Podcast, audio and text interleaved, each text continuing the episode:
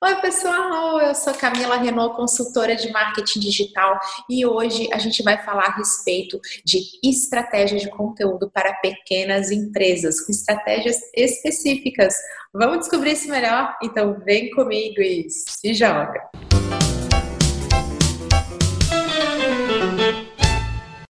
E é claro que para falar a respeito dessas estratégias específicas, eu tenho um convidado super especial, Cezino Caldas, que está aqui comigo. Oi, Cezino, dá um alô para a galera, conta para a gente o que você quer ser quando crescer. Oi, Camila, tudo bem?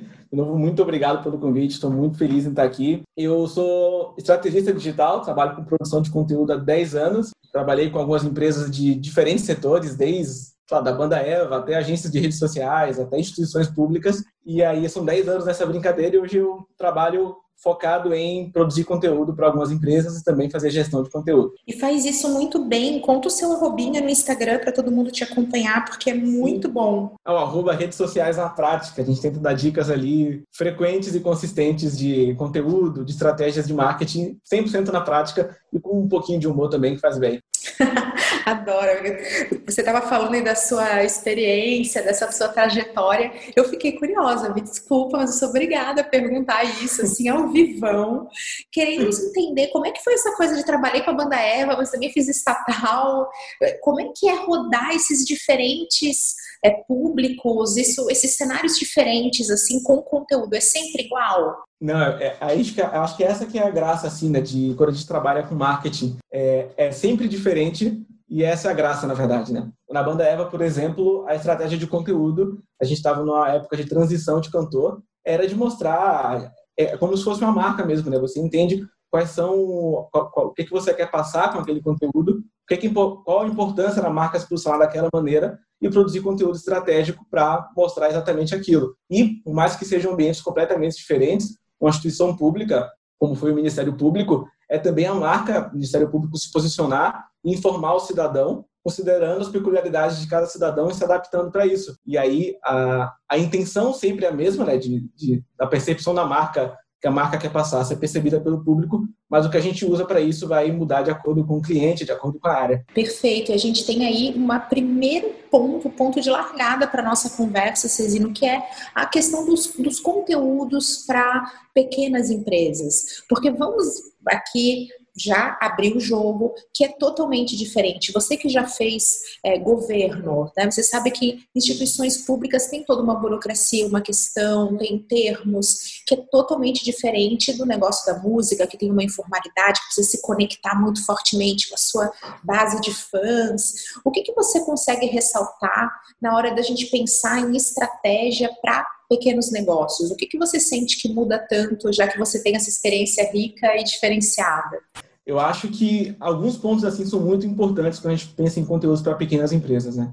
Mas acho que se eu pudesse colocar dentro de um guarda-chuva, assim, e depois a gente pode especificar ah, algumas sugestões e dicas de conteúdos mesmo, a primeira coisa que a empresa ou quem faz conteúdo para a empresa tem que, tem que pensar é uma maneira de gerar conexão com o conteúdo. O conteúdo pode resolver um problema, pode deixar alguém mais feliz, mais triste, pode gerar identificação, né, pode ser algum meme, mas dentro, desse, dentro de tudo isso, o maior guarda-chuva precisa ser gerar conexão. Aí a gente vai para um outro ponto, né, que é como é que se gera conexão no conteúdo. Uma coisa que acontece muito quando a gente está pensando em gerar conteúdo para pequenas empresas é que a gente vai muito nos comos, né? Como fazer um, um, um postzinho daquele jeito como você fez.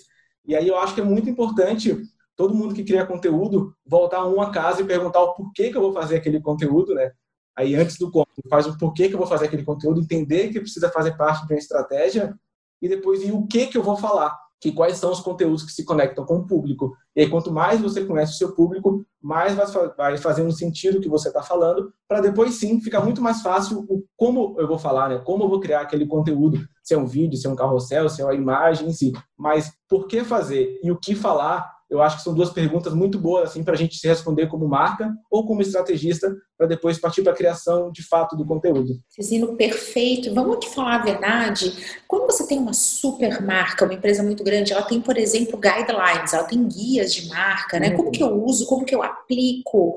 Você tem palavras que você pode usar, que você não pode usar. Existem políticas que orientam o profissional de marketing que está na empresa ao que fazer. Só que olha só, isso parece, né? Ah, olha só que, que situação perfeita, estruturada, mas ela vai deixando a gente cada vez mais distante dessa comunicação bem calorosa, bem olho no olho, que acontece com nas pequenas. Já no caso das pequenas empresas, geralmente não existem essas políticas, a coisa está meio desorganizada. Você vai pedir uma logo e fala, nossa, eu nem sei onde é que tem, eu recebi isso uma vez, ou muitos nem têm ainda algo tão formal, e a gente está falando de uma identidade visual mínima, isso nem Sim. Existe. Por outro lado, são empresas que podem estar muito próximas dos seus clientes e realmente fazer relacionamento na, nas redes sociais.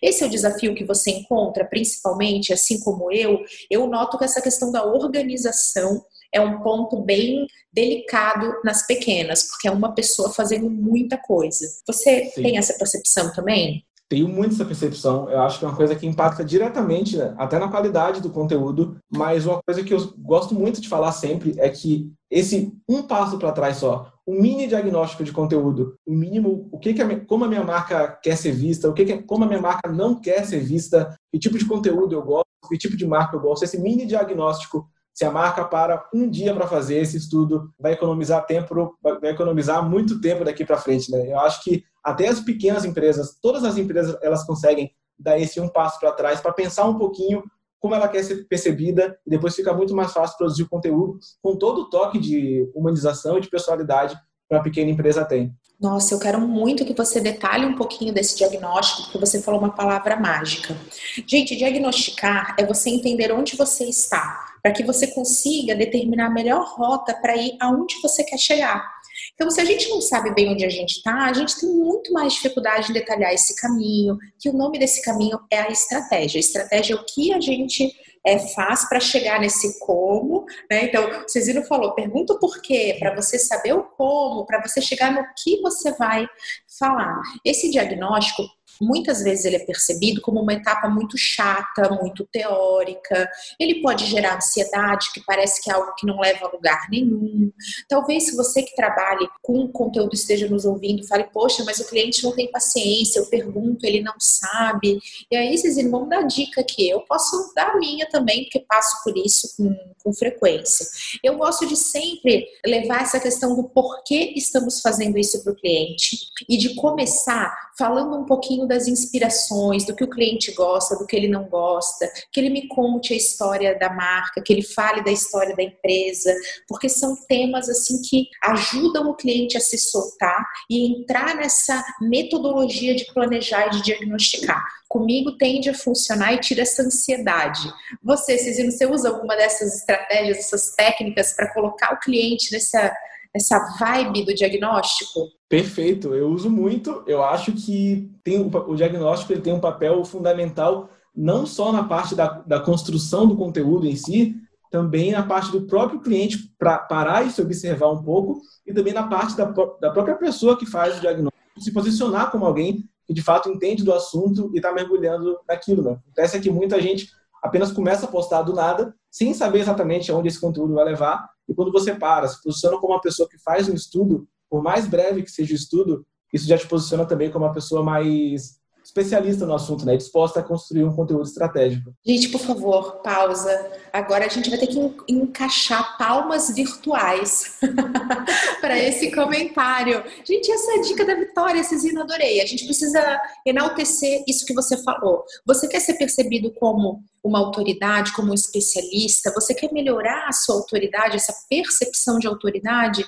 faça estudos, faça análises, se posicione a partir de um diagnóstico de um cenário, porque isso é uma dica assim fantástica e da vitória mesmo, da boa impossível dar errado. Se você fizer, você, os dois lados saem ganhando. O cliente vai ter um resultado melhor e você vai ter uma percepção de qualidade melhor. Adorei. Então vamos lá. Primeira coisa para o estrategista de conteúdo, encaixe a etapa do diagnóstico, deixe claro para o cliente o que você vai fazer, que é, é sucesso.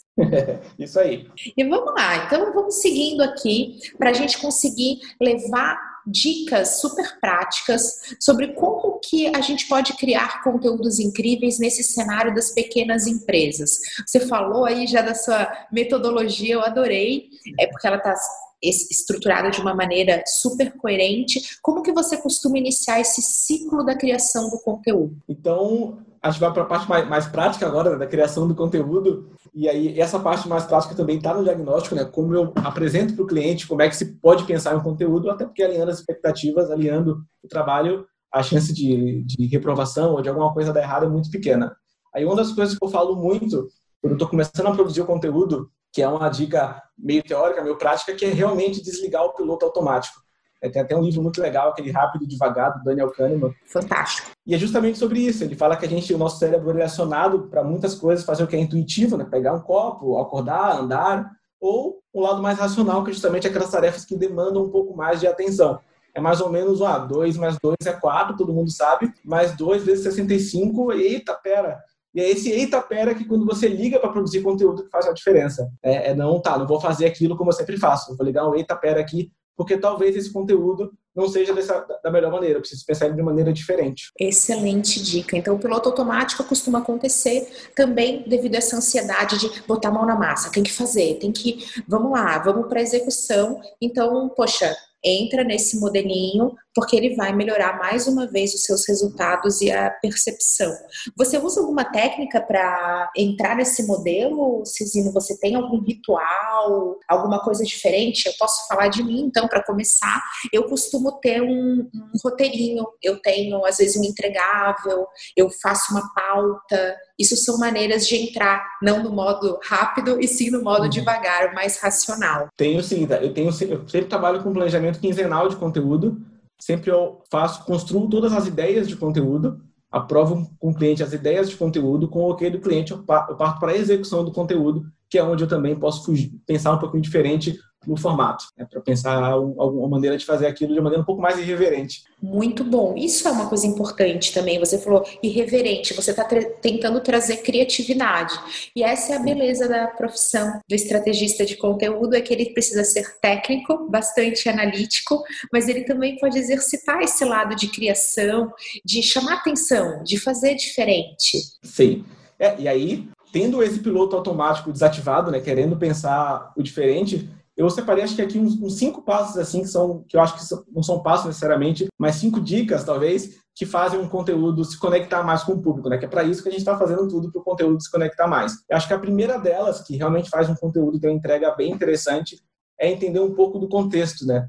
De tudo, assim, do que é está acontecendo, se é uma pequena empresa, do que é está acontecendo na cidade, ou um grande evento, um Oscar, um meme que está bombando, algum acontecimento ali que está todo mundo falando sobre, quando a marca sempre quando a marca pega nesse contexto para criar um conteúdo, claro, de acordo com a marca, não pode criar um conteúdo também que não faça o menor sentido com a marca, tende, tende a dar muito boa. E para isso, sim, eu tenho um, pequeno modelo, que na verdade é bem prático, que é, por exemplo, se eu tenho uma empresa, uma padaria, por exemplo, e eu, eu apenas listo tudo que faz parte do universo de uma padaria. Pão, farinha, manteiga, queijo, listo tudo. É sabor, tem a ver com a minha marca, com atendimento, tudo isso que tem a ver com a minha marca eu listo. E aí, do outro lado do papel, ou do seu documento, ou do seu bloco de notas, lista tudo aquilo que tem a ver com o assunto do momento. Vamos supor que é um Oscar.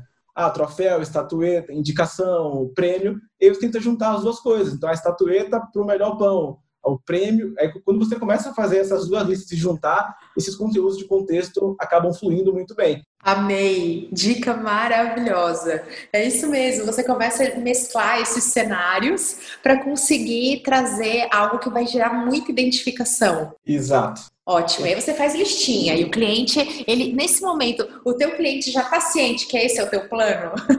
é assim Ainda que você vai conquistar o mundo. Ou ele está só assim, nossa, perguntas aleatórias. essa parte, essa parte eu faço em segredo. Eu mando pro cliente, já, olha, tive uma ideia aqui de fazer o Oscar da sua padaria. E aí já vai um pouco mais pronta. Ai, muito bom. Então, Cezinho, já vou deixar uma dica aqui. Se você trabalha com produção de conteúdo, se você trabalha com alguém né, que faz isso, você é o cliente, você quer melhorar, a gente tem que consumir muita cultura no geral.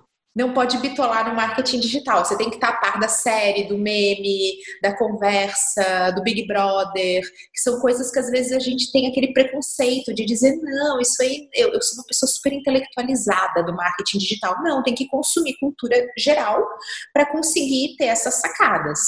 Muito, muito, Camila. Falou uma coisa muito, muito certa. A gente, um, um profissional de marketing, de comunicação em geral, tem que estar muito atento a consumir conteúdo clientes e a observar os conteúdos que consomem. né, que eu acho que é daí que você consegue acessar mais e ter mais facilidade para fazer essa junção de criar um conteúdo com contexto. Muito bom. E vamos seguindo nessas suas dicas maravilhosas. Você falou dos seus passos, eu fiquei super curiosa. Acho que quem está ouvindo a gente está também. Maravilha. O segundo que eu anotei aqui, que muita gente fala, mas não dá para passar em branco, que é o storytelling, né? Eu botei aqui no storytelling uma pitadinha de vulnerabilidade, que é uma das coisas que tem mais funcionado, e não só pelo funcionar em questão de números de alcance, mas porque realmente ele traduz que por trás de uma marca sempre tem pessoas, por trás de pessoas todo mundo é vulnerável. Então, quando você conta uma história, conta a história da sua marca, conta a sua própria história, conta a história de como aquele produto chegou lá, e aí você fala que teve medo aquele dia e que você pensou que um dia não ia dar certo, mas deu. Quando você conta o storytelling, mostrando um pouco o seu lado humano mesmo, é, tem tudo para dar muito certo. Perfeito. Eu, eu tenho duas histórias para contar sobre isso. A primeira é a respeito de quando eu fiz um vídeo enorme, eu brinquei sobre isso. Eu falei, pega pipoca, porque a história é longa.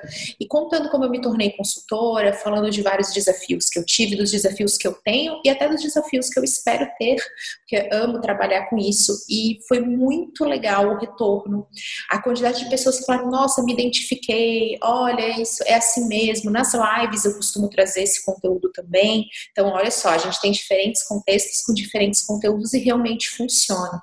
Principalmente porque aí vem a minha segunda história para contar, é que não existem pessoas perfeitas. Então, quando a gente vê algo muito perfeito, é quase impossível gerar identificação e conexão, que foi justamente o ponto central que você comentou. Então, adorei. Essa é uma dica bem prática. A gente tem que inserir no nosso conteúdo, não importa o formato, um pouquinho das nossas histórias e perrengues. Exato. Perfeito. É exatamente cliente isso. lida bem com isso, Cezino? Como é que se sente? Assim, é, é uma área de resistência? É uma área de resistência, mas acho que cabe a nós educar o cliente também, né? Explicar, não só, às vezes, entre aspas, jogar o conteúdo, explicar um pouquinho o porquê daquilo, qual que é a ideia, e aí se apegaram no famoso vamos testar e geralmente funciona, né? Então... Vamos testar e vamos lá. Eu, eu fiz isso, gente. Eu vou abrir meu coração aqui. A Thaisa já gravou podcast com, comigo, já falou a respeito das estratégias, como que a gente faz aqui na prática para mim também. E ela falou, Camila, vamos fazer aí um fato sobre você? E eu confesso que eu gelei na hora. Eu falei, ixi, e agora? Porque eu sou, eu, eu tenho uma atuação super profissional nas redes. E justamente eu também me agarrei no vamos testar. Falei, gente, vamos lá, não, vou falar nada demais. E foi ótimo. É realmente um conteúdo que dá muito certo. Você Aposta nisso. A sua história, como que você resolveu um perrengue, aquilo que tinha tudo para dar errado no final deu certo, um pouquinho de curiosidade, fatos uhum. sobre você, coisas que ninguém sabe. Então, esse tipo de conteúdo é vencedor. Sempre vai gerar um, um engajamento bom, um retorno bom e um sentimento legal também em relação à tua atuação. Muito, muito mesmo. E aí, um dos pontos que eu anotei também aqui, está bem ligado a esse, que é a autenticidade como um tempero do seu conteúdo, né? Que eu acho que é justamente o que te diferencia e te faz criar um conteúdo único, justamente que não tem nem como ser comparado. Um conteúdo que é único. Se você é uma pessoa bem humorada, se você é uma pessoa que ama música, ou se é uma pessoa que ama cozinhar, ou as coisas que você fala, porque às vezes a gente vê uma pessoa que é super legal, super divertida, super espontânea e quando tá gravando ou sei lá, faz, produzindo algum conteúdo, começa ou digitando mesmo, digita de um jeito muito quadrado e não necessariamente nada contra o quadrado, mas a, a pessoa está se moldando ali para não. porque tem medo de ser ela mesma, sendo que a autenticidade hoje é um tempero que faz um conteúdo ser realmente muito diferente e muito positivo. Então, até para todo mundo que estiver ouvindo, se tiver um pouco de vergonha de ser autêntico, experimenta um pouquinho, vai, né, um, pequenas doses de autenticidade, pequenas, pequenas doses desse tempero, bota um pouquinho ali, se você tem alguma opinião um pouco mais diferente, fala de vez em quando, né? Se, é, se tem o, o, o, bom humor como um seus diferenciais como pessoa, experimenta contar uma piadinha de vez em quando, vai vendo se isso pega e naturalmente você vai se sentir mais confortável, até porque a autenticidade no conteúdo, quando você é você no seu conteúdo, ele funciona muito mais a longo prazo. Você não precisa ficar fingindo ser uma coisa que você não é durante muito tempo para tentar se adequar a um modelo específico. Quando você é você, primeiro que você cria um conteúdo único, Segundo, que você se sente mais confortável porque você está sendo você no seu conteúdo, né? Nada mais confortável do que poder ser você. Gente, isso é um processo. Eu tô ouvindo aqui o Cezino encantada, e aí eu vou fazer assim, o Cezino sempre fala o que deve fazer, e eu vou rebatendo, dizendo como para mim foi um desafio. e segue sendo, porque eu sou totalmente vida real, viu, Cezino? Você vai entender um pouquinho disso, porque a gente acompanha o trabalho do outro, e talvez vocês percebam isso. Eu, Camila, tinha uma super dificuldade de ser eu mesma na frente das câmeras, porque eu tava muito, eu tinha muito medo, eu tinha vergonha, já falei disso em alguns conteúdos. Então eu tinha, eu não conseguia me soltar. E olha uma dica que funcionou comigo foi apostar em diferentes formatos. Então os meus vídeos, eles estão muito ligados a uma dor, a um problema que a pessoa tem, ela quer resolver, ela quer aprender. Ali eu sou mais neutra. Eu não sou nem diferente do que eu sou, mas eu tô mais assim de boa, sabe? Não tô nem 8 nem 80, uhum. eu vou lá, passo a informação e deu. A pessoa percebe um pouquinho do meu jeito, mas ele tá mais atenuado.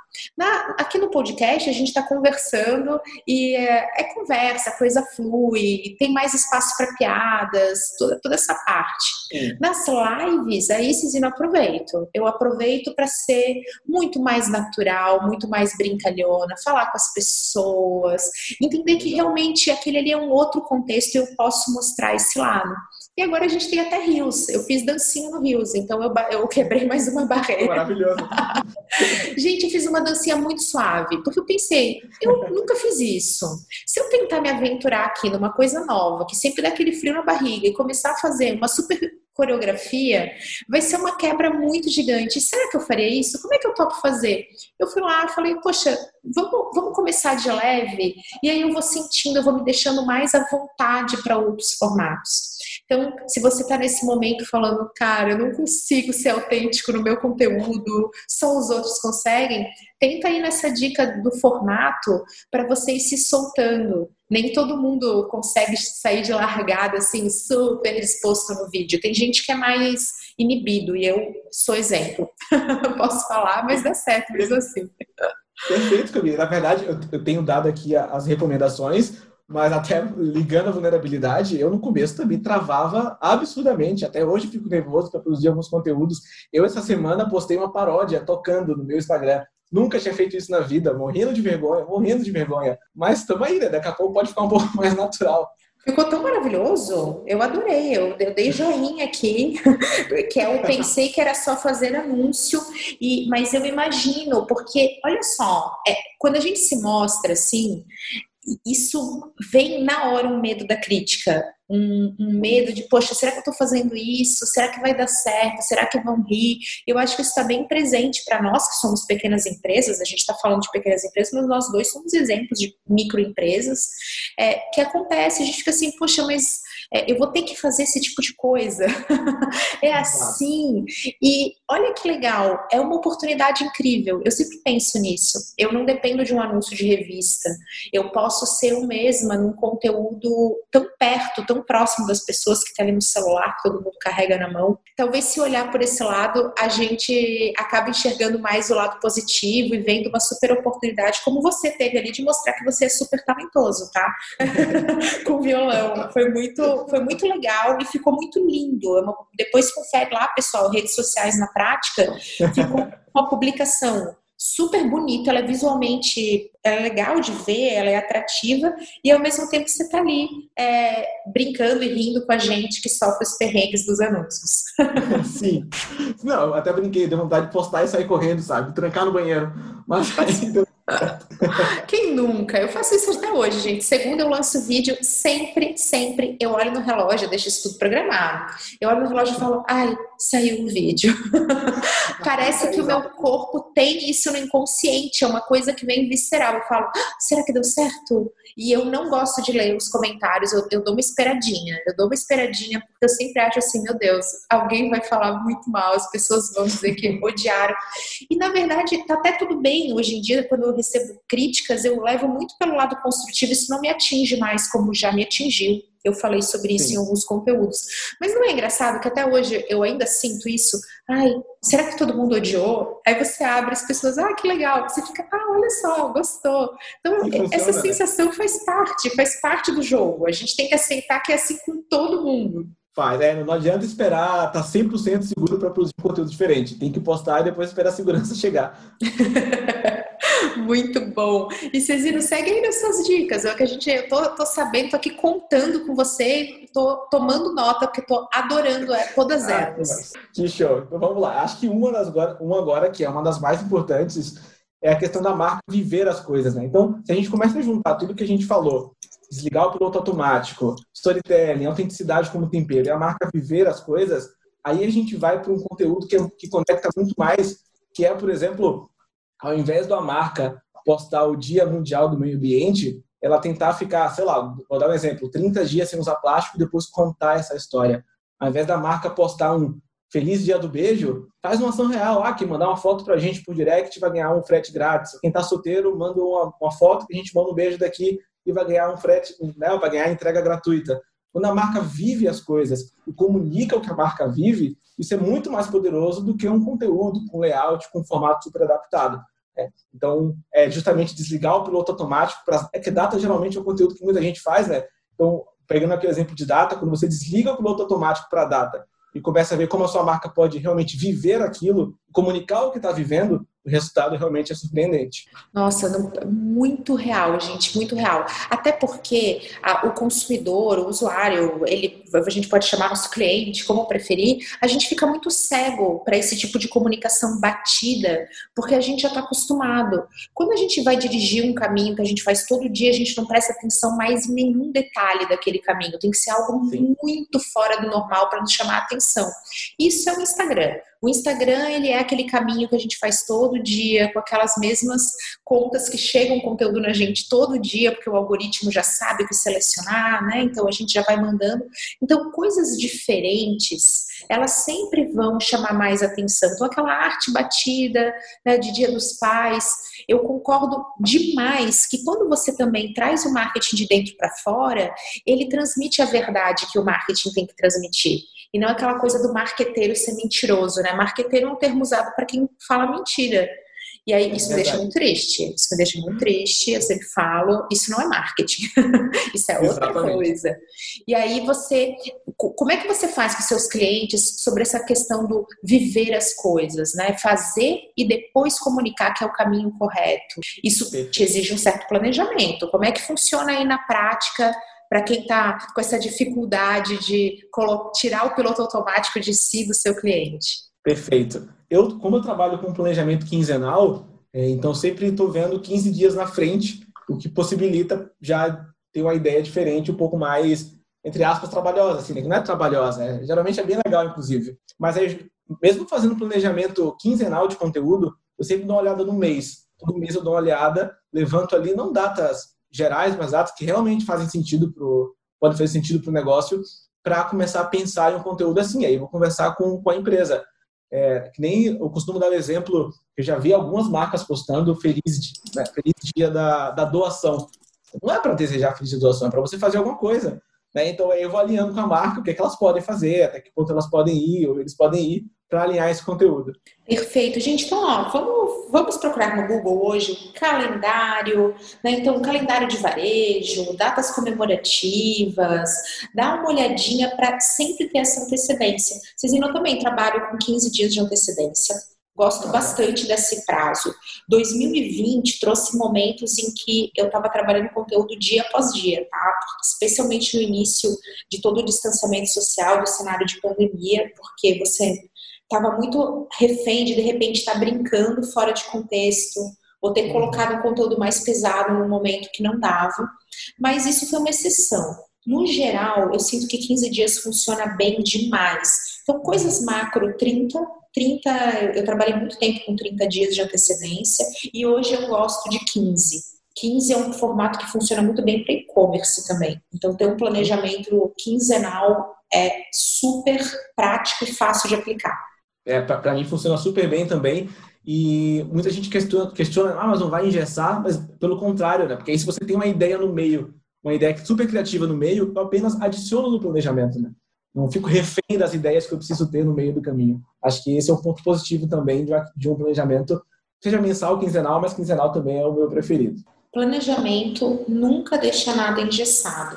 Eu já falei a respeito de ser refém do WhatsApp. Eu falo o seguinte: para você não ser refém do WhatsApp, você não vai olhar o WhatsApp com notificações. Você vai ter o teu momento de olhar o WhatsApp. Quem define a frequência que você faz isso é você. Se você quer olhar a cada 30 minutos, coloca, mas não deixa, não se condiciona a falar assim: ouvi barulhinho, olha, ouvi barulhinho, olha. Não, você vai falar Passou 30 minutos, é hora de olhar. Se você quiser olhar cada dois minutos, você pode, mas é você agente disso.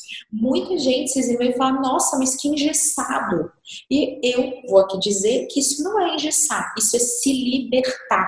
Você fica totalmente livre. Vocês não têm ideia do tempo que vocês vão ganhar quando vocês tiverem uma pauta, um planejamento, quando aquela publicação que vai amanhã está pronta.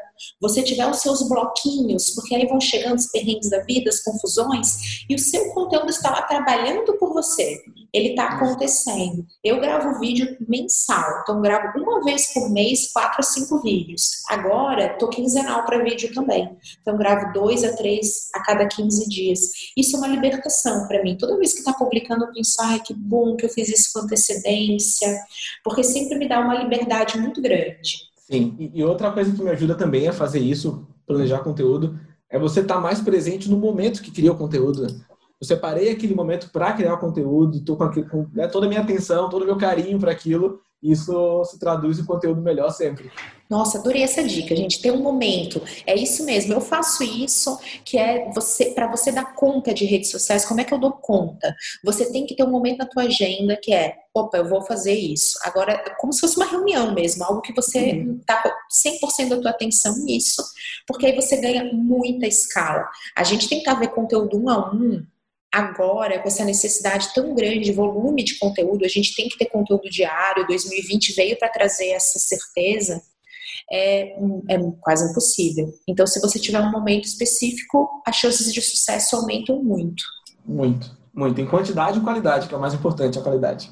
É, a qualidade, é, isso eu quero te perguntar, vou aproveitar, que eu sei que tem mais uma dica Boa. que eu tô contando, gente, tô contando com vocês. Vocês viram como é que é essa, essa situação aí de, de frequência versus qualidade? Tem muito profissional que fala o seguinte, não, qualidade não importa, o que, o que importa é consistência, tem que fazer, pode fazer mais ou menos, mas faça. E tem outros profissionais que defendem assim: olha, se for para fazer mal feito ou meia boca, melhor não. É, não precisa entrar em polêmica, não, mas como é que você lida com isso? Assim, bem vida real. A gente sabe que o mundo perfeito não existe, mas o que você costuma fazer quando, quando esse perrengue aparece? É, é, realmente uma questão que divide muita gente, né? A questão da produção de conteúdo com qualidade, se for ruim eu nem posto e tal. Então, eu vou fazer algumas observações e a gente vai tentar chegar, não no consenso, né? Mas para entender o porquê que isso é complexo. Uh, a gente, primeiro que quando a gente fecha um contrato com o cliente, não necessariamente tem um post por dia. É, isso já começa a virar uma questão muito dia a dia, muito da vida real. E tá, aí beleza, temos esse ponto. O segundo ponto é, quando a gente realmente investe um tempo no diagnóstico e define as linhas editoriais de conteúdo, organiza o que, que vai ser falado, a chance de postar um conteúdo ruim diminui bastante, porque você teve um penso para criar aquele conteúdo. O terceiro ponto é, quem decide se o conteúdo é bom ou ruim é o público, então você só vai saber postando. Então, às vezes, o conteúdo que a gente acha a coisa mais legal do mundo, o público não interage muito, e uns que a gente acha que não vai dar tão boa, super bomba. Então, também é outro ponto que tem que levar em consideração. Pro fato do algoritmo, com testes que eu tenho feito recentemente, aumentando um pouquinho a frequência da postagem, ter pelo menos uma por dia, tem sido bom para mim. Mas eu tenho, eu tenho me dedicado mais tempo a criar um conteúdo um pouco melhor e a estar um pouco mais frequente e tem dado boa para mim. Mas tem conteúdos, agora tem muita gente falando sobre como tem slow food, né? Slow content, tipo, às vezes ter três conteúdos na semana, mas conteúdos bem trabalhados, com todo cuidado, e está funcionando super bem também, mantendo a frequência nos stories. Então, eu acho que vai muito de cada marca entender o que é saudável para a marca, tá super aberto aos testes de, às vezes, produzir mais conteúdos na semana, entendendo que talvez não seja o conteúdo que eles queriam postar, mas vamos ver se funciona ou não. Mas eu acho que a frequência que uma marca precisa ter, que é muito importante, falando do Instagram, é nos stories ter pelo menos algum conteúdo por dia. Isso, nossa, você resumiu muito bem e eu também posso ajudar aqui com alguns argumentos, alguns dados e também com a minha própria experiência dos meus clientes, que é vida real total. Olha só como é que essa questão do slow content, ela, ela realmente pega. Eu também tenho clientes com publicações três vezes por semana com excelentes resultados. E aí entra muito o cálculo de custo-benefício. Eles vão dizer o seguinte, e a gente comprova isso através das métricas: uma publicação a mais na semana começa a dar mais trabalho do que resultado, meio que não compensa. E essa é a orientação da marca, que é diferente do influencer. O influencer vende o seu conteúdo, essa é a matéria-prima do influencer. A marca usa o conteúdo como uma matéria-prima de marketing. Então a gente tem aí uma relação diferente e aí que vem 2020 para falar que o consumidor está mais ávido por conteúdos mais rápidos de serem consumidos. O Cezino falou exatamente isso que ele falou. Olha ali os stories. Claro que stories, reels, eles são exemplos de conteúdos mais rápidos de serem consumidos, diferente de um IGTV, com um conteúdo aprofundado, ou de uma live. Então, saber dosar isso através de testes é excelente. Mas, como a gente está falando para marcas e profissionais, essa cultura do faz de qualquer jeito, mas faça, para as marcas é sempre melhor ter zelo pelo seu conteúdo. Porque o seu conteúdo, ele vai transparecer o que você é. E no mundo dos negócios é importante zelar. Só que não adianta falar o seguinte: ai, não, mas isso aqui não merece ser postado, isso aqui não merece ser publicado. Porque aí você acaba entrando no perfeccionismo e isso é cilada. É, a gente está falando aqui daquele conteúdo que você fez, ele não parece ser tão incrível, mas você vai ter consistência em fazer, porque ele pode te surpreender.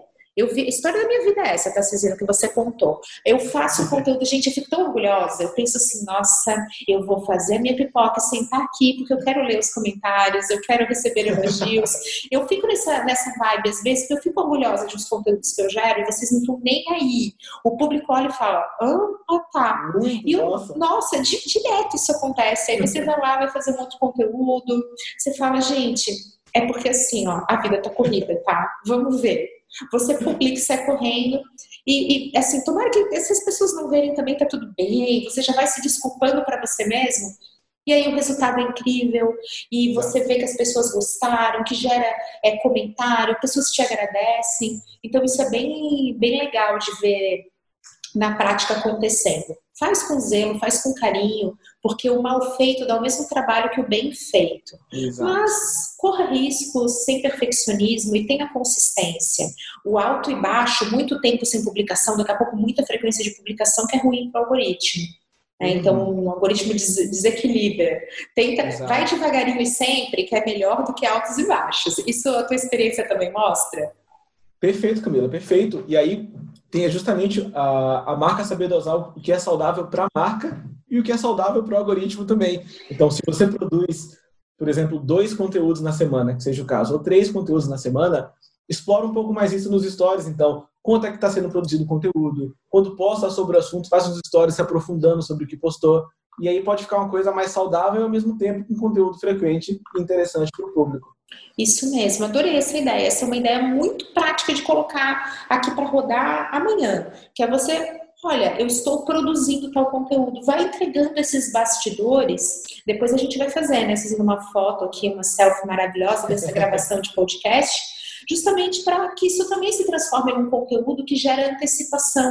Né? Então é um teaser, é um, é um trailer, sabe aquela coisinha assim que chama atenção, aquela, opa, tá vindo tal coisa, e aí quem se interessa já fica a par, e você vai produzindo mais desse tipo de conteúdo, que é um conteúdo mais rápido, que as pessoas estão super ávidas por, por consumir. Eu no Instagram tenho tido muito bons resultados com, às vezes, uma imagem que explica algumas coisas do que com um carrossel. E isso é uma prova de que o conteúdo está todo mundo ávido por soluções, muito bateu o olho e respondeu. Exato. Muito, muito, Camila. E é uma coisa engraçada, né? Que aí, isso que a gente fala de, às vezes, não produzir tanto conteúdo, mas explorar ele no, nos stories. Esse vídeo que eu postei morrendo de vergonha, aí eu abri a caixinha de perguntas para o pessoal sugerir as próximas músicas e fiz uma enquete com as mais escolhidas. E aí ganhou evidências. Aí estou preparando psicologicamente. o hino nacional brasileiro. Exato, uma responsabilidade. Não, mas eu já estou ansiosa, eu já estou aqui, ó, ativando os sininhos. Eu quero muito ver essa situação, que é muito, muito show. E tá mandando super bem. E aí tá todo mundo antecipando, todo mundo, opa, vamos lá, olha só, Camila, agora eu recebi também esse, esse teaser e já estou aqui, opa, quero ver isso é, também, quero saber como é que vai ser. Vi que você também está postando nesse, nesse conteúdo no geral, né, Cezinho? E aí, como é que, qual que é o desafio de fazer uma paródia como essa? É a criatividade? É, eu vou dizer que para mim o maior desafio é a vergonha, mesmo.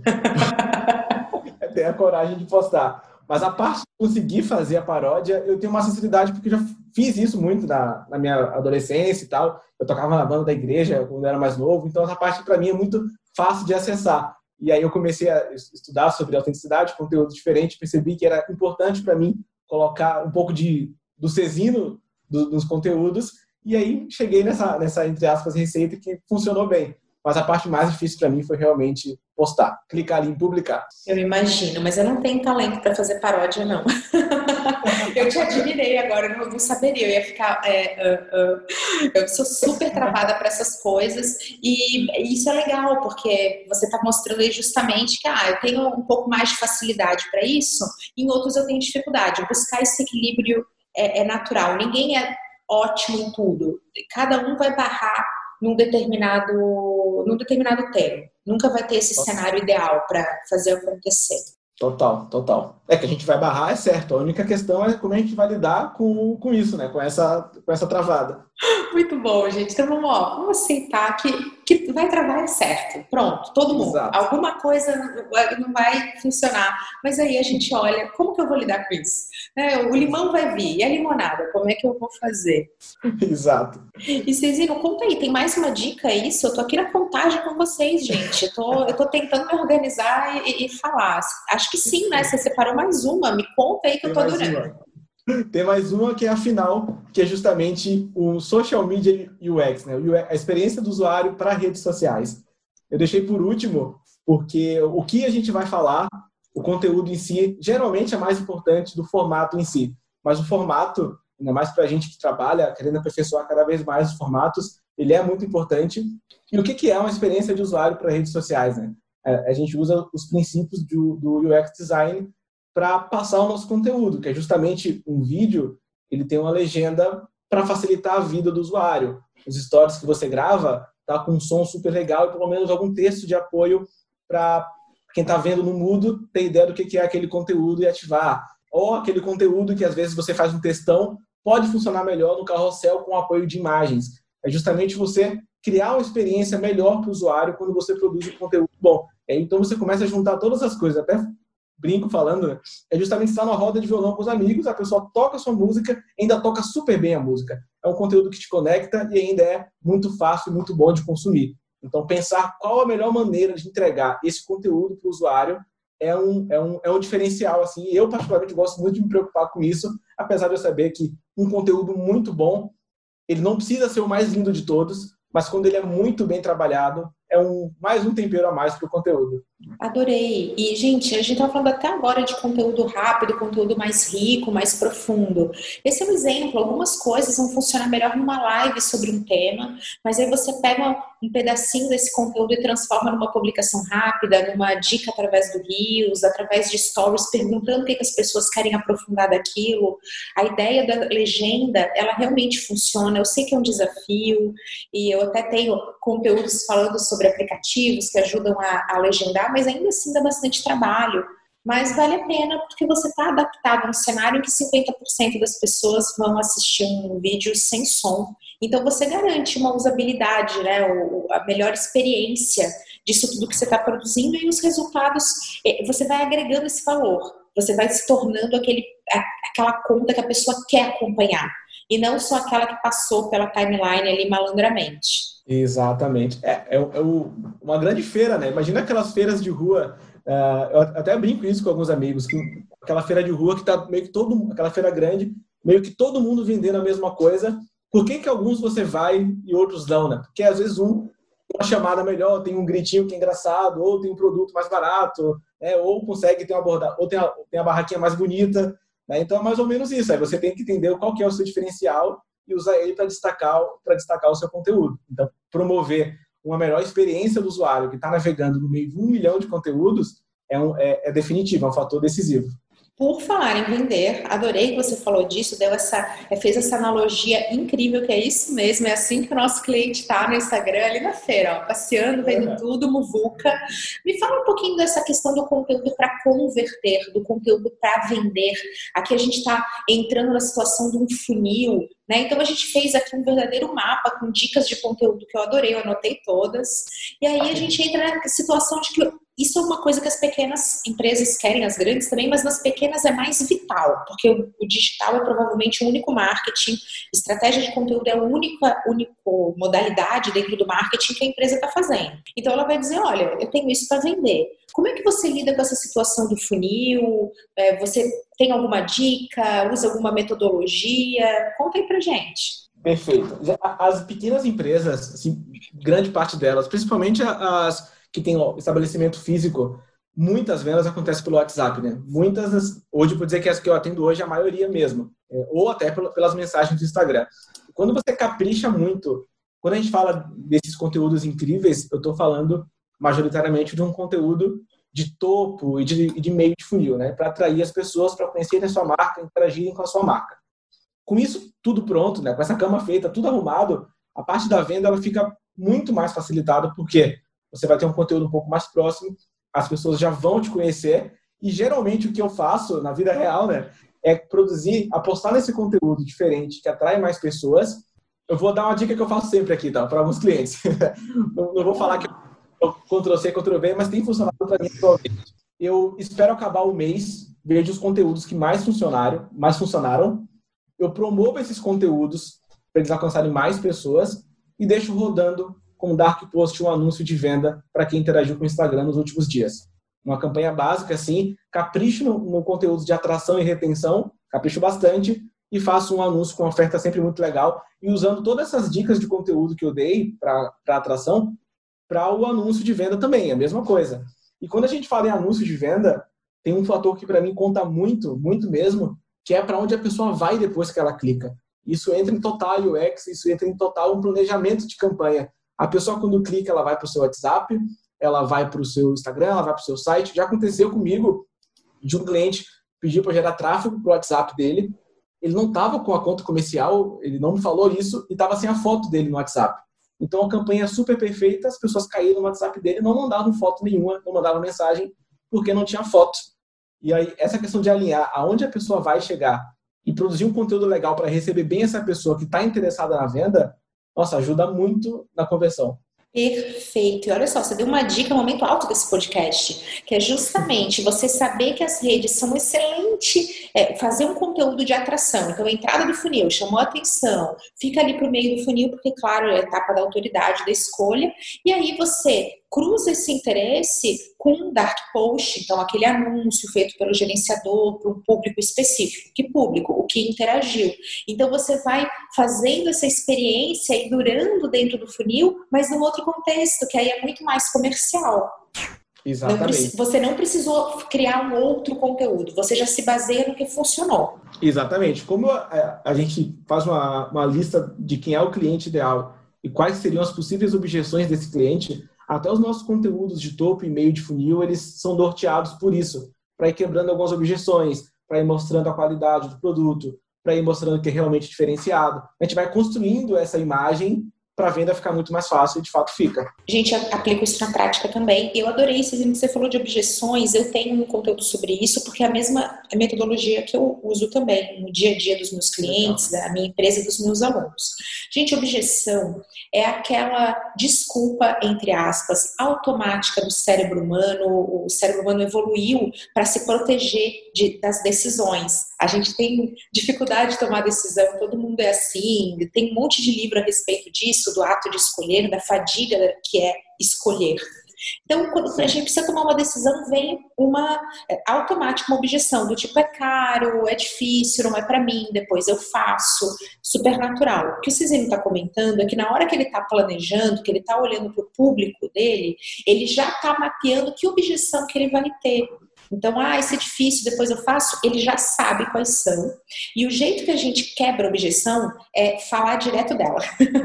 não dá volta, não. Papo reto com objeção. Chega lá e fala, ó, oh, você, ah, por exemplo, ah, é caro. Você já chega dizendo assim, ah, quanto custa o seu tempo? Né? Então, você já vai puxando para um tema que lida com essa objeção.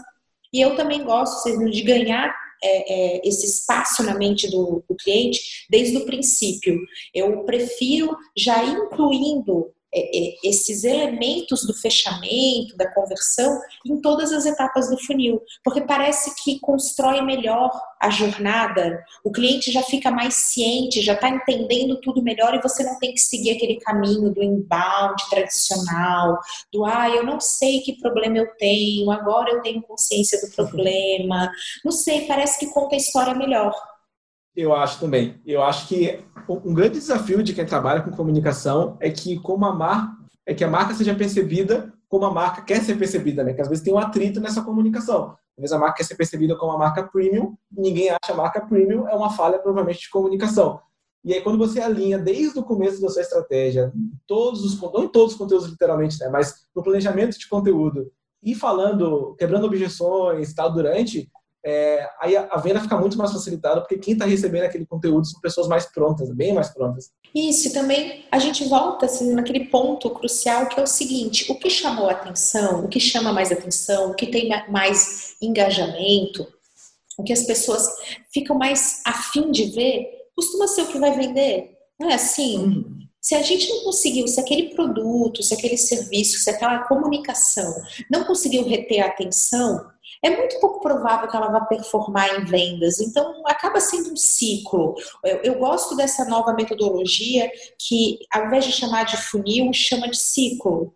Justamente porque ela fala de uma verdade do, do marketing junto com vendas. É um ciclo e não um, um ó, é assim uma linha reta, então vai para cá. Né? E você respeita isso na sua produção de conteúdo.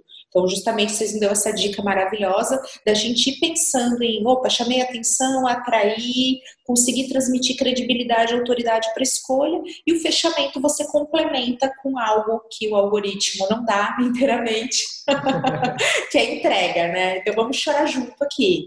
É, sempre dói. Algoritmo, gente, é isso. Temos interesses comerciais, temos muita gente, tem que ter espaço para todo mundo, é aquele bem conversadinho, né? Vamos tentar Sim. organizar a fila. E aí a gente acaba fazendo muita coisa que não chega no público é, total, e isso frustra né, os profissionais e também as pequenas empresas, principalmente, que dependem disso para gerar vendas. É, e isso que você falou do ciclo, Camila, é muito real, né? É muito real hoje. A gente não pode pensar como uma linha reta onde quem não comprou vai embora. É um ciclo porque quem não comprou continua ali na sua base, continua recebendo conteúdo, continua criando relação. Não se pode pensar mais como uma coisa de um jeito só de fazer. Acho que esse também é uma das grandes questões que o marketing está passando agora. Né? A gente está muito acostumado a, a, uma linha reta, a seguir aquele método específico. E aí, uma, eu gosto muito de fazer analogia, fazer mais uma analogia. Uma analogia que eu gosto de fazer nesse sentido é que um, um profissional de marketing, um profissional de comunicação, ele precisa saber tocar, como se o marketing fosse um instrumento, você precisa saber tocar o instrumento e não uma música só. Quando a gente vê uma dica específica que todo mundo tenta replicar, é uma pessoa tocando uma música só. Às vezes tocando parabéns para você que não funciona no São João o profissional de marketing tem que tocar o instrumento marketing, saber qual música vai funcionar melhor naquele momento, ou para o outro momento, ou para aquele cliente, ou para aquele outro cliente. Então, ter esse cuidado de entender o que, que vai funcionar mais para cada empresa, o que você fez para um não vai funcionar no outro igualzinho, provavelmente. Entender que as coisas são um ciclo e não uma linha reta, isso faz a gente tocar melhor o instrumento do marketing. Gente do céu, é a melhor analogia, adorei, parabéns para você no São João, é exatamente isso.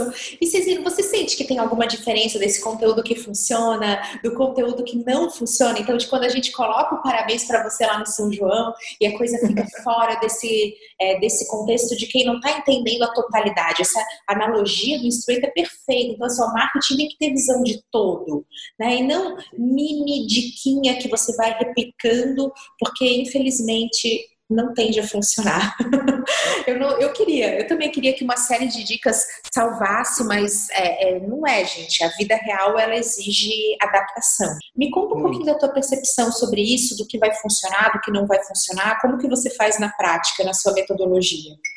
Perfeito. Eu acho que quando a gente pensa em um conteúdo que funciona e que não funciona, é justamente antes disso decidir o que é funcionar para você. Né? O conteúdo ele precisa cumprir com o objetivo. E aí, decidindo qual que é esse objetivo, eu vou saber se ele funcionou ou não. Então, se eu faço um anúncio de vendas, um conteúdo focado na venda, e o conteúdo teve 100 curtidas, 200 curtidas e nenhuma venda, o conteúdo não funcionou para mim. Né? O conteúdo não vendeu.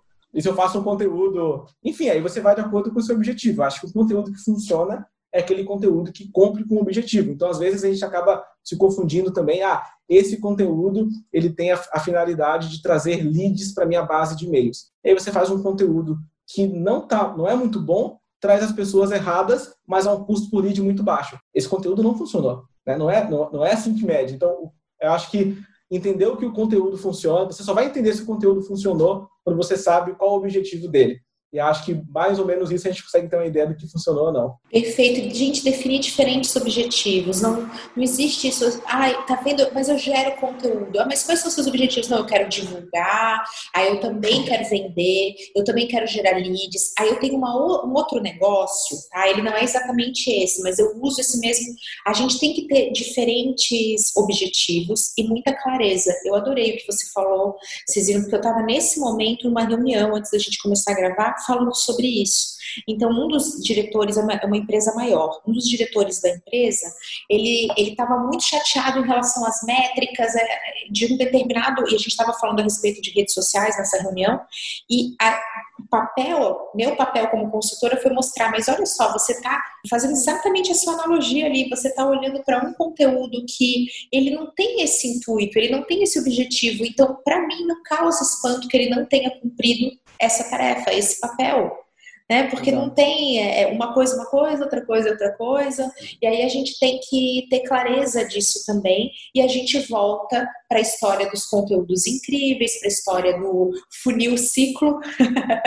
não é, Linhas? É o nosso ciclo de é, de conteúdo para que a gente consiga ver isso na prática. Eu gosto de utilizar uma metodologia que os meus alunos do curso online, eu tenho curso online sobre Instagram, estratégia de conteúdo, eu gosto de colocar isso inclusive numa matriz, assim, uma planilhinha, pode ser uma folhinha de papel, não importa, mas dizendo assim, ah, quais são os temas, como se fosse é, quais são os objetivos sabe? Qual, o que, que você quer com isso aqui? Uhum. E você pode até encaixar temas em dias específicos, conforme a sua estratégia comercial, conforme for o teu negócio. Dando um exemplo, se você, Perfeito. assim como eu, vai vender cursos online, é muito provável que você vá vender no domingo à noite, na segunda e na terça não tanto na uhum. quarta nem na quinta e quase nada na sexta-feira, porque Exato. o curso ele tem um contexto comercial. Então é mais ou menos assim que eu faço na prática. Você usa esse tipo de situação também?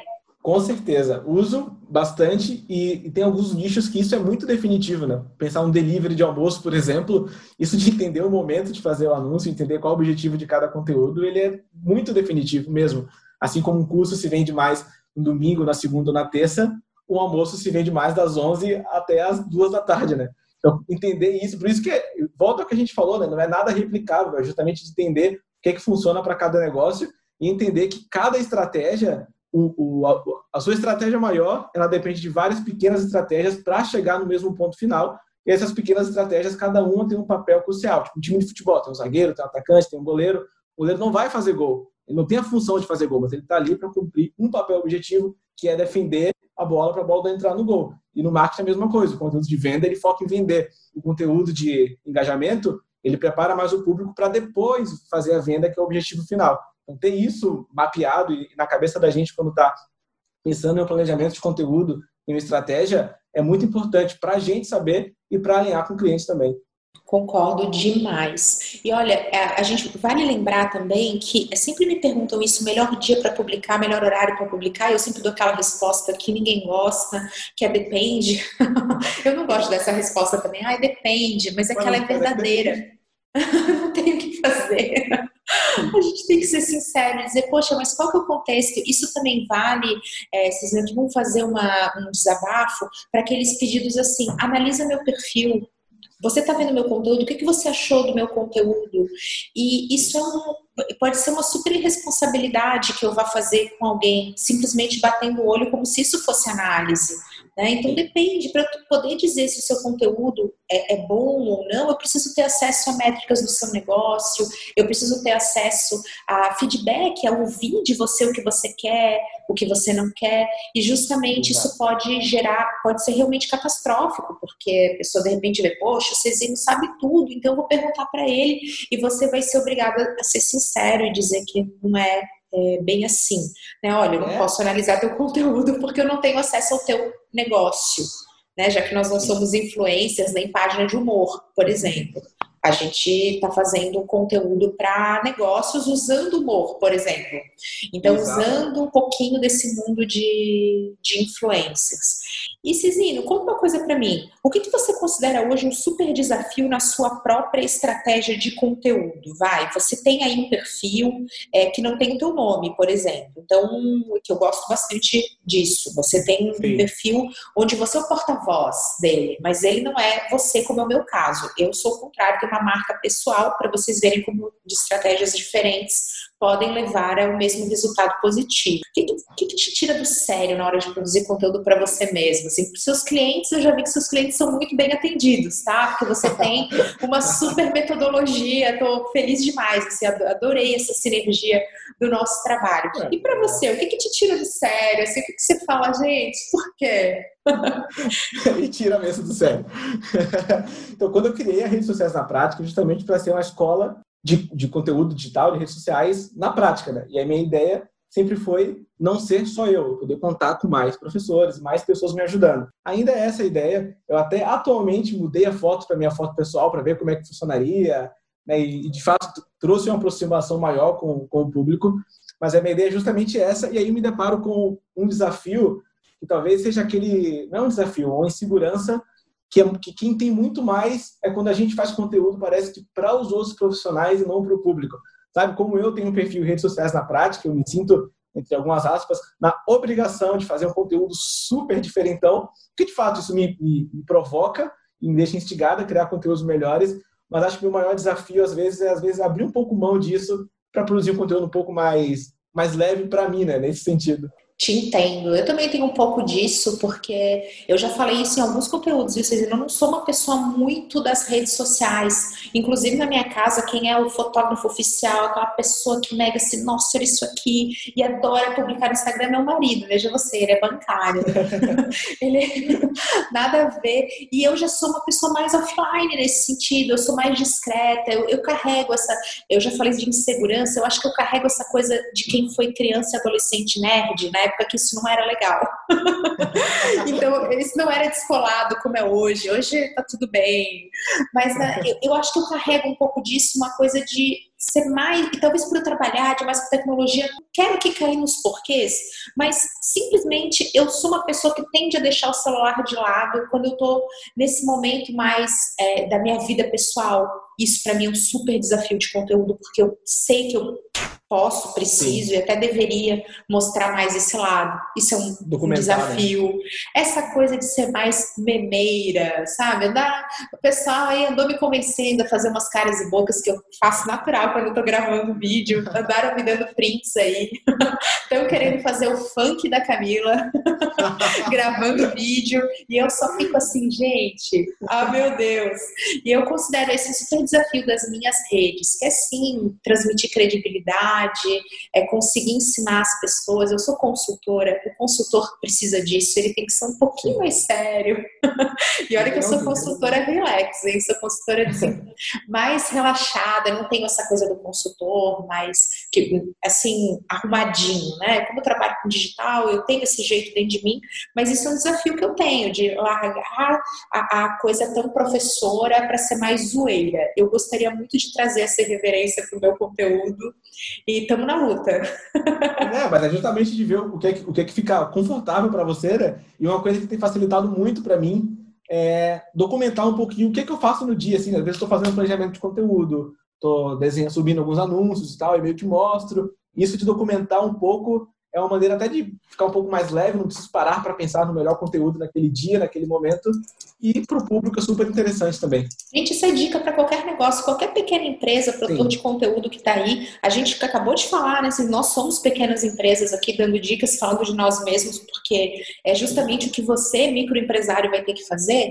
Documentar o que está fazendo é gerar a percepção de loja cheia, de movimento, que o teu negócio está bombando. Você é advogado. Então mostra que você está indo para o fórum, audiência online, falando com clientes. Não precisa expor o cliente, não precisa ser antiético, não precisa ser zoeiro, não precisa fazer nada disso, mas mostre que você está atuando, porque essa visão de bastidor funciona demais nos stories, e os stories são um formato super comercial, que a pessoa vai poder te responder, te pedindo um orçamento, querendo saber mais do, do seu trabalho.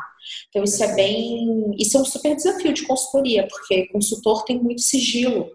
Então, o meu Instagram eu não consigo trazer muita coisa de consultoria. Né? Então, para quem tem um negócio como o meu, às vezes uma ideia é você transmitir conhecimento, que é uma coisa que eu faço, e também você expor entregáveis sem dizer que é o cliente, sabe? Então você tá botando um planejamento, dá uma desfocada, é, bota um lettering ali assim, tirando alguns, sabe, deixando tudo bem ético, mas ao mesmo tempo mostrando que, olha, você fazer planejamento estratégico de digital para empresas. Você não falou para quem, né, mas você está mostrando isso. Então funciona, é uma maneira de, de documentar e essa dica é boa, porque os stories vão converter vão converter. Justamente isso. Ah, gente, estou acabando aqui um planejamento para chegar nesse resultado, eu precisei fazer uma pesquisa de público e tal. Não falo do cliente, não falo nada, só mostro a metodologia que eu estou usando, o que, que eu mudei no meio do caminho. Falar, para esse cliente aqui, eu perguntei se ele tinha alguma opinião que ele tinha sobre o negócio que ninguém mais tinha, porque esse lado diferentão pode servir como margem de conteúdo. Então, às vezes dá para a gente falar e não falar, né? Dá. E, e principalmente não copiar eu, se puder colocar aqui no nosso item conteúdo que funciona e o que não funciona, não copia. De vez em quando, assim, eu vejo umas coisas que são tão iguais ao que os outros estão fazendo, né? Então você olha e você fala, caramba, esse cara faz um negócio igual. Se você se inspirou, eu quando fiz o fato sobre, sobre minha pessoa, foi puxado aí pela querida Thaís, e falou, vamos fazer seu, porque eu vi de outras pessoas, a gente tomou esse cuidado de falar inspirado por outros perfis, porque foi a verdade, né? Então a gente já quebrou a objeção ali. Poxa, não foi uma coisa que a gente criou. A gente viu, achou legal, a Thaís trouxe como sugestão, eu topei e a gente fez, construiu juntas e tá lá, inspirado para outras pessoas. Não custa nada falar, né? Não custa nada. É, eu, vamos levar essa mensagem aqui para esse podcast que tem essa missão de realmente, se você está inspirado, dá um crédito, porque pode ser que a pessoa que viu ali vai ficar muito feliz e ela vai é, republicar, ela vai se aproximar de você. É, se você está é, tá fazendo algo novo, não existe essa inovação total. Todo mundo já fez alguma coisa, mas se você está se inspirando, pode se inspirar, mas dê o crédito e não copia. Se inspirar é diferente de copiar. Isso acontece bastante, né? Porque a marca tá ali, né, tentando dar certo, tentando chegar no seu público no Instagram e falar, ah, vou fazer isso aqui igual o fulano. Perfeito. Acontece muito. E você tem, e, e aí a gente tem que levar esse conhecimento, né? Vocês nosso papel é falar, olha, não vamos fazer igual, vamos fazer assim. É, e aí é ensinando. Buscar referências, busca sem referência diferente sobre o mesmo conteúdo, escreve do seu jeito e publica. E se sentiu que talvez tenha ficado um pouco parecido, marca a pessoa, inspirado no fulano de tal. Não, isso não vai fazer. Eu acho muito difícil que alguém leia o seu conteúdo, acho muito legal e fale, ah, mas aqui no texto ele falou que parecia com o Cezino. Não vou curtir. Eu acho que é uma coisa meio improvável assim de acontecer totalmente improvável e trazer esse esse diferencial. Entendeu? A gente está aqui se aproximando do final da nossa conversa e eu queria muito contar uma coisa que você fez diferente que me impactou bastante. Quando vocês a gente começou a conversar, é normal que as pessoas falam: "Ah, Camila, eu te acompanho, isso é legal", tá super comum. E o Cezino ele fez diferente. Ele escreveu um bilhetinho na mão, botando "Bem-vinda, Camila", com um coraçãozinho assim, você é uma inspiração. E ele tirou uma foto foto e me mandou. E eu falei, cara, amei! Você conseguiu, Cisino, através de uma coisa tão simples, um papelzinho, uma caneta, com uma foto, gerar uma experiência completamente diferente é, de alguém que faria um, um, elogio similar e que eu sou muito grata. Eu adoro todos vocês que investem tempo para vir falar comigo. Eu fico tão feliz, eu, eu amo demais esse contato. Então, eu, eu adoraria a gente levando para os finalmente dessa conversa de tempo estourado, porque eu poderia ficar aqui falando contigo por muito mais tempo. Eu quero muito que você volte, que você deu uma verdadeira aula falando disso, falando que você fez uma coisa é, que poderia ser igual a todo mundo de uma maneira diferente, super autêntica e muito fácil, muito barata e que me impactou muito. Ah, que legal, obrigado. É exatamente isso, é, é, desligar o piloto automático e ver como você quer receber as pessoas que estão chegando para ter um contato contigo, né? Porque é, se a gente para para ver com calma, alguém decidir te seguir, para mim é muito significativo. A pessoa olhou seu Instagram, achou legal e decidiu te seguir. Para mim isso significa tanto que eu acho legal dar um boas-vindas de uma maneira um pouco diferente. Aí para Camila, eu fiz esse post-it. Geralmente eu tenho aqui, até postei esses dias nos stories uma caixa de post-it com o nome de. Eu uso frente verso para não gastar tanto assim, mas uma caixa com o nome das pessoas para dar é, essas boas-vindas. E acho que, para finalizar, uma das dicas que eu poderia ter falado, eu vou falar agora, que é não, não tem hackzinho mais funcional do que o seu dedo e a sua vontade de fazer dar certo. Seu dedo é de mandar mensagem, conversar com as pessoas, responder, é mandar um áudio para quem tiver com dúvida, mandar um vídeo explicando para quem tirar dúvida nas histórias. Isso está junto com o seu dedo ativo, respondendo às pessoas, participando e tendo vontade de ter o um contato um a um, e a sua vontade de fazer dar certo, que é justamente o que te motiva a fazer isso. Meu Deus, gente, que demais. Eu tô saindo inspirada. Obrigada, Cezino, de coração. Olha, você vai voltar aqui. Eu já tô fazendo esse convite público que você não tem como negar. Aham. Está certíssimo. Muito obrigada. Você arrasou. E essa finalização foi especial para todo mundo que trabalha e que usa conteúdo. Obrigada mesmo. Eu que agradeço, Camila. Muito obrigado mesmo pelo convite. Te admiro muito. Foi um prazer gigante estar aqui. Amei cada minuto. Gente, um super beijo e até a próxima!